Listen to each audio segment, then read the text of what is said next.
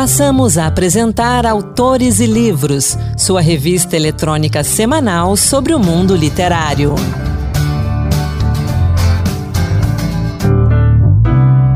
Olá pessoal, sou Anderson Mendanha. Sejam muito bem-vindos a mais um Autores e Livros Dose Extra, que toda semana, aqui no nosso podcast, traz um conteúdo exclusivo para você do mundo da literatura, do mundo dos livros. No Dose Extra de hoje, a gente vai conversar com Alexandre Stout, editor da editora Folhas de Relva. Alexandre Stout, bem-vindo mais uma vez ao Autores e Livros. Obrigado, Anderson. É um prazer. Alexandre, a Folhas de Relva nasceu há quase cinco anos e já tem um catálogo de qualidade. Conta pra gente um pouco dessa história.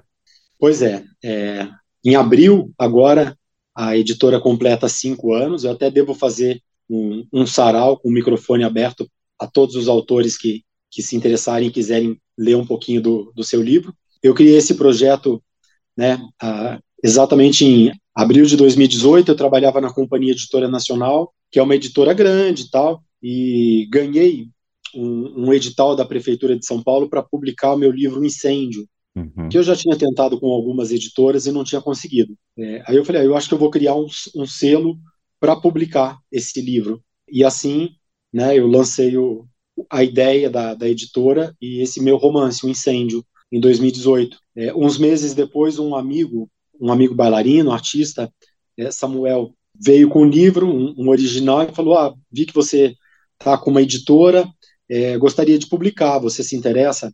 E eu falei: Ah, vamos lá, vamos lá. Eu li, era um bom livro. O livro chama Epilepsia, uma fábula que é uma novela, uma fábula mesmo, né? E, e para nossa felicidade, esse livro, no ano passado, foi aprovado no edital Minha Biblioteca, da Prefeitura de São Paulo, que compra exemplares né, para as bibliotecas das escolas da cidade. Esse e o livro do Leonardo Tonos, Diários de Mar Aberto.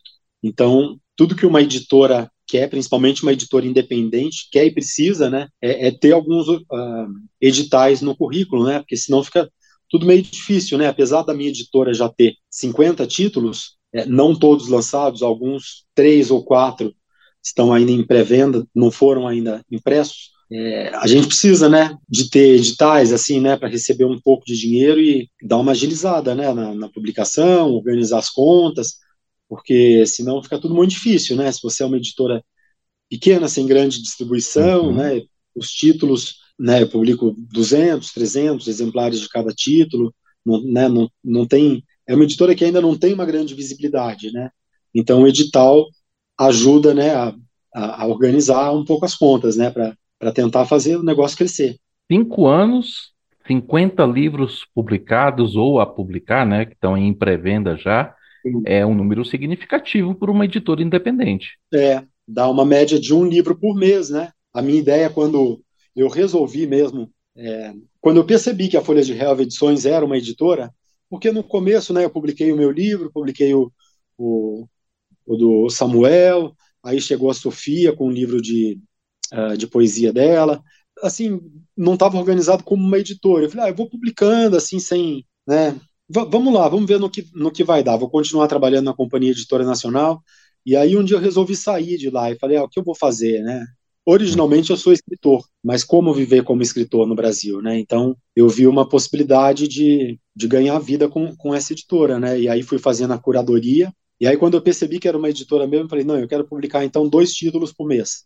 Mas eu ainda não, não consegui. Então, mas eu acho que um por mês está muito bom, por enquanto. Vamos ver como é que as coisas vão se. E para o nosso ouvinte que está acompanhando, que não sabe, geralmente as editoras independentes têm uma equipe muito, mas muito enxuta. É, a minha equipe sou eu mesmo, com colaboradores, né? Cada um trabalha no seu espaço, então tem o Oswaldo Piva, que faz as capas e faz muito bem, inclusive, a diagramação, é um artista. É, tem os revisores contratados, né? Ah, eu contrato né, pessoas para ajudar numa outra coisa, mas no momento a equipe é super reduzida, né? Não dá para ter uma equipe. E o que, que você destaca desse catálogo aí, do que você já publicou, que você vê que vale a pena realmente a pessoa ler, ter em casa?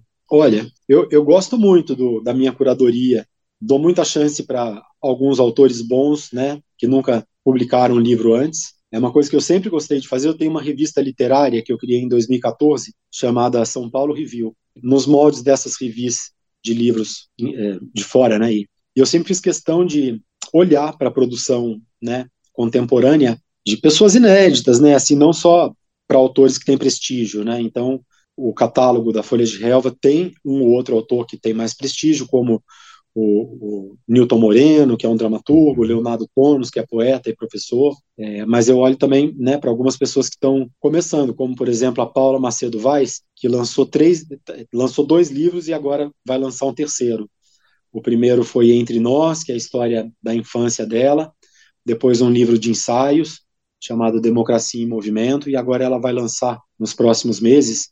Eu estou até nesse momento editando esse livro que é lindíssimo, ela conta a história da, da empregada doméstica dela, Áurea, e o livro é um romance é, e chama Áurea. É, e eu gosto de, vamos dizer, descobrir novos autores, né? Como eu descobri a Paula, como ela me descobriu, né? Esse encontro uhum. nosso, assim, a Luciana Rangel, também mora na Alemanha, como a Paula, uma curiosidade, e que eu lancei Está Quase Tudo Bem, que é um, um livro de crônicas muito bonito, muito bem escrito, que depois foi lançado na Alemanha, e agora lança o livro Ruth contra Hitler, que é uma biografia que a Luciana fez da Ruth Andreas Friedrich, que é uma jornalista que trabalhava para o nazismo e, ao mesmo tempo, uh, escondia judeus em sua casa. Então, é uma história muito boa, assim, esse é não ficção. É uma história muito boa, um livro, se eu puder dar uma indicação né, para os seus ouvintes, para os ouvintes da Rádio Senado, eu gostaria de falar sobre esse livro.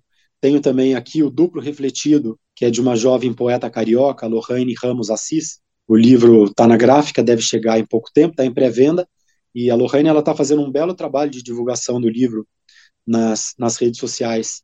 É muito bom né, ver quando o autor está disposto a trabalhar o livro, né? Porque, uhum. principalmente numa editora pequena, né? A gente não tem equipe nem tempo, né? Não tem marketing, né? Para fazer esse trabalho. E quando o autor, ele próprio, faz, então dá gosto de trabalhar assim, né? E é uma coisa que eu sempre fiz com os meus livros, sabe? Eu acho que o autor tem que pegar livro, colocar debaixo dos braços. Eu sempre falo para todos os meus autores aqui, né? Sair por aí falando do livro, divulgando, redes sociais, dar exemplares, fazer divulgação ampla mesmo, né? E acho que o autor é, que faz isso sai ganhando, né? Alguns não conseguem, né? São muito tímidos, talvez esses acabam né, perdendo, né, a oportunidade. Alguns não fazem por pudor, por vergonha, não sei, uhum. ou acham que a editora tem que fazer tudo, né? E Está mais do que provado do que nenhuma editora consegue fazer tudo. Né? As independentes e pequenas não conseguem porque são muito pequenas, e as grandes também não, porque né, eles lançam 15 livros por mês, 20. Como né, tratar de cada um dos livros e né, pegar na mão do autor? E não tem como, então eles também não conseguem. Então fica meio a cargo do autor. Uma outra característica do catálogo é a diversidade, né? A gente tem ficção, não ficção, tem romance, crônicas, contos, e também tem muita poesia, poesia que sempre foi assim meio um gênero meio abandonado, mas que eu acho que com as redes sociais é um gênero que tem crescido muito nos últimos tempos. Sim, é, tem, tem essa moda da poesia no, no Instagram, né? A poesia curta de Instagram. É, essa poesia realmente não me interessa muito, não. Assim, eu gosto de poesia curta, gosto de coisas do. gosto de haikai, gosto né, de umas poesias curtinhas do Paulo Leminski, Alice Ruiz, de algumas pessoas, mas não são todas de Instagram que eu gosto, não. Mas eu, eu faço questão de, né, de trazer poesia para o catálogo. Né? A gente tem aqui também em pré-venda o livro Facas, do Rodrigo de Ruri, que é um, um autor carioca que mora na Bahia. Tem um que também está na gráfica, que chama Arcano Sem Nome, do Biratã Caetano.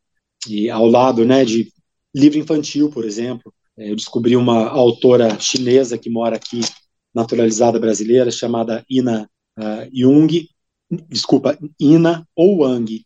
É, eu acabo de lançar o livro Alma de Mestre e o Bostejador. Ela tem uma literatura bem curiosa também, assim, uma sensibilidade diferente.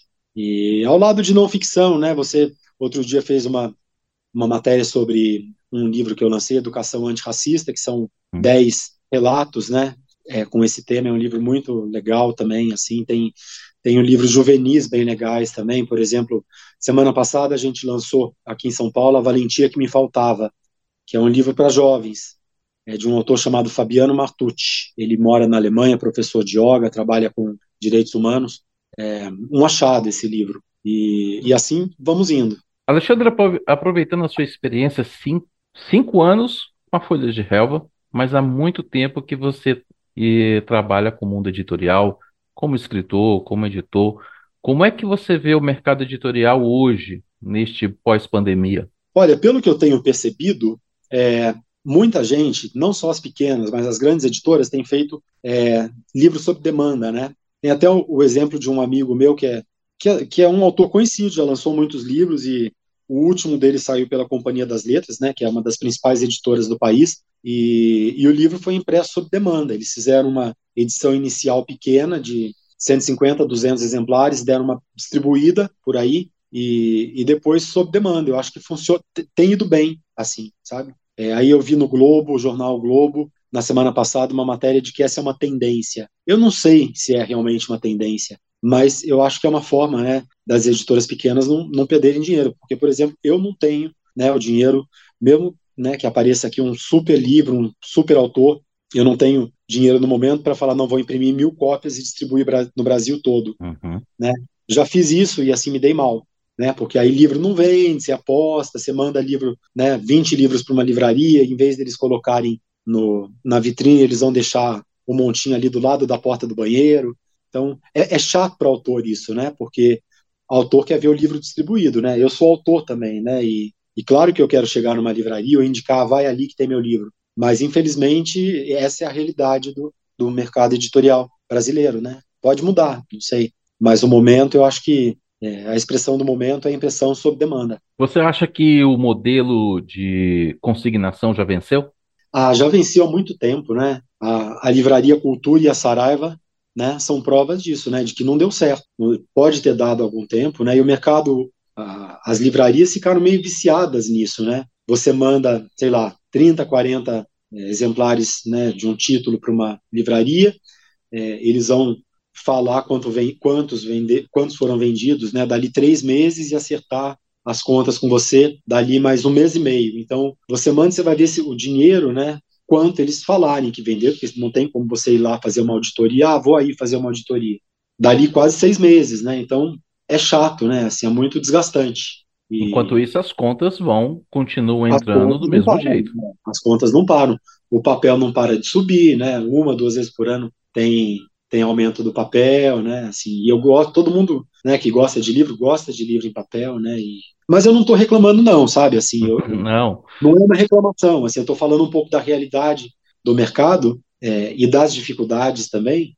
Mas eu vou continuar fazendo, né? Vou continuar fazendo livro. Eu gosto desse trabalho. Continuando nossa conversa aqui, Alexandre, e o que vem pela frente agora em 2023, além disso que está, além do que já está em pré-venda, além do que já está em pré-venda, o que mais vem por aí? Olha, tem esse livro da Paula, que ainda não está em pré-venda, né? Áurea é o novo romance, a estreia dela na ficção, um livro muito bem escrito, muito sensível, né? E difícil de escrever, porque a Áurea foi empregada doméstica dela e pediu para ela escrever a, a, a, história, né?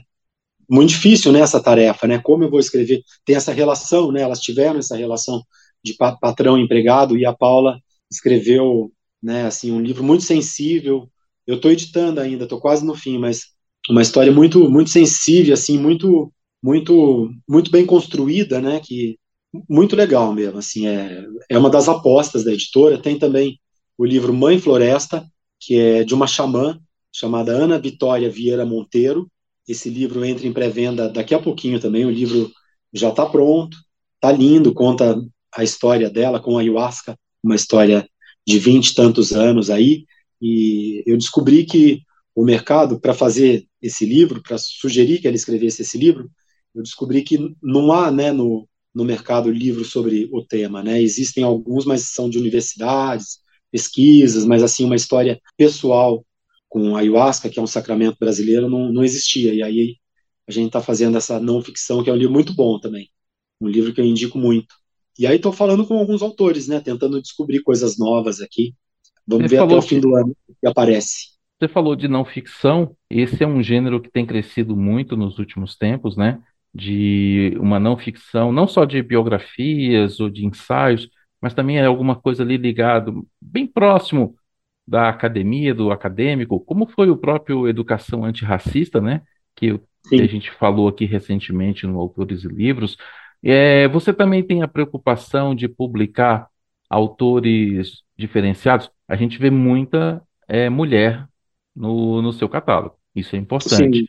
A gente viu aí o livro o Educação Antirracista, com as autoras e escritores negros, né? Os, e sobre o tema. Escritores indígenas também, LGBTI, e por aí vai? Com certeza, a diversidade é assim a palavra do dia aqui na editora, né? É, indígena eu não consegui nenhum ainda, já fiz contato. É, inclusive tem uma, uma antologia uh, que sai em breve, é outro que eu gostaria de citar, chamada Gerúndio A2, em que eu chamo autores bem conhecidos, como a Maria Valéria Rezende, André Del Fuego e, e alguns outros bem conhecidos, em que eles fazem algo no gerúndio com, com, com um colega autor, né? E aí eu procurei muito, assim, eu quis muito ter um indígena nesse livro, né? Eu procurei todos os que estão na mídia, né? Assim, mas ninguém pôde no momento. Então eu próprio fiz um conto em que eu acendo uma fogueira com com Davi Copenau. É, é minha né, homenagem ao, à literatura indígena, né? Mas eu gostaria muito de ter um indígena nesse nessa antologia. Mas eles virão ainda, eles virão. Como eu tenho muitos muitos livros de temática LGBT aqui, acho que a gente tem que, né, o Brasil e é, é um país tão diverso, tem que ter essa diversidade, né? Autores é brancos, negros, orientais. Ela é necessária, muito necessária. Para a gente encerrar, fala para gente onde é que a Folha de Relva tá, site, nas redes sociais, dá o caminho para a gente poder encontrar a editora.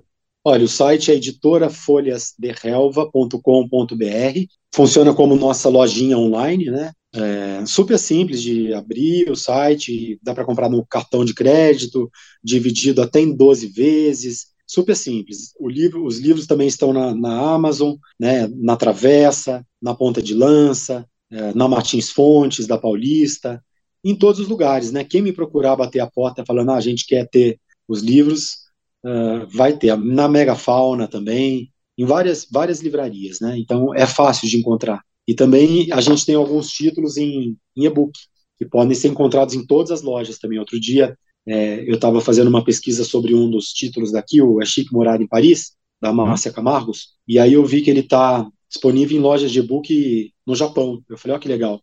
A empresa que faz a distribuição né, de e-books faz uh, é, para mil lojas no mundo todo. Então, é, os livros estão começando a, a, circular como, como eu sempre quis, né? Assim, porque a ideia não é fazer livro não é fazer 100 porque ah, são livros exclusivos, é só 100. Não é isso. Né? Faz 100 porque não tem dinheiro, né?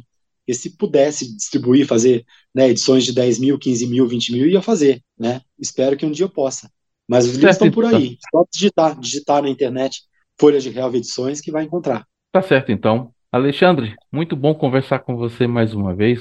Obrigado pela sua participação aqui conosco e sucesso sempre com a Folhas de Relva. Oh, muito obrigado. Parabéns pelo seu trabalho aí no Autores e Livros. Até a próxima. Obrigado pela força que você nos dá. Essa foi então a conversa que tive com Alexandre Stout, da editora Folhas de Relva. E o Dose Extra vai ficando por aqui. Obrigado pela sua companhia. A gente volta semana que vem. O programa teve produção e apresentação de Anderson Mendanha, com trabalhos técnicos de Pedro Henrique Vasconcelos e Antônio Carlos Soares. Um grande abraço e até a próxima. Boa leitura. Acabamos de apresentar Autores e Livros, sua revista eletrônica sobre o mundo literário.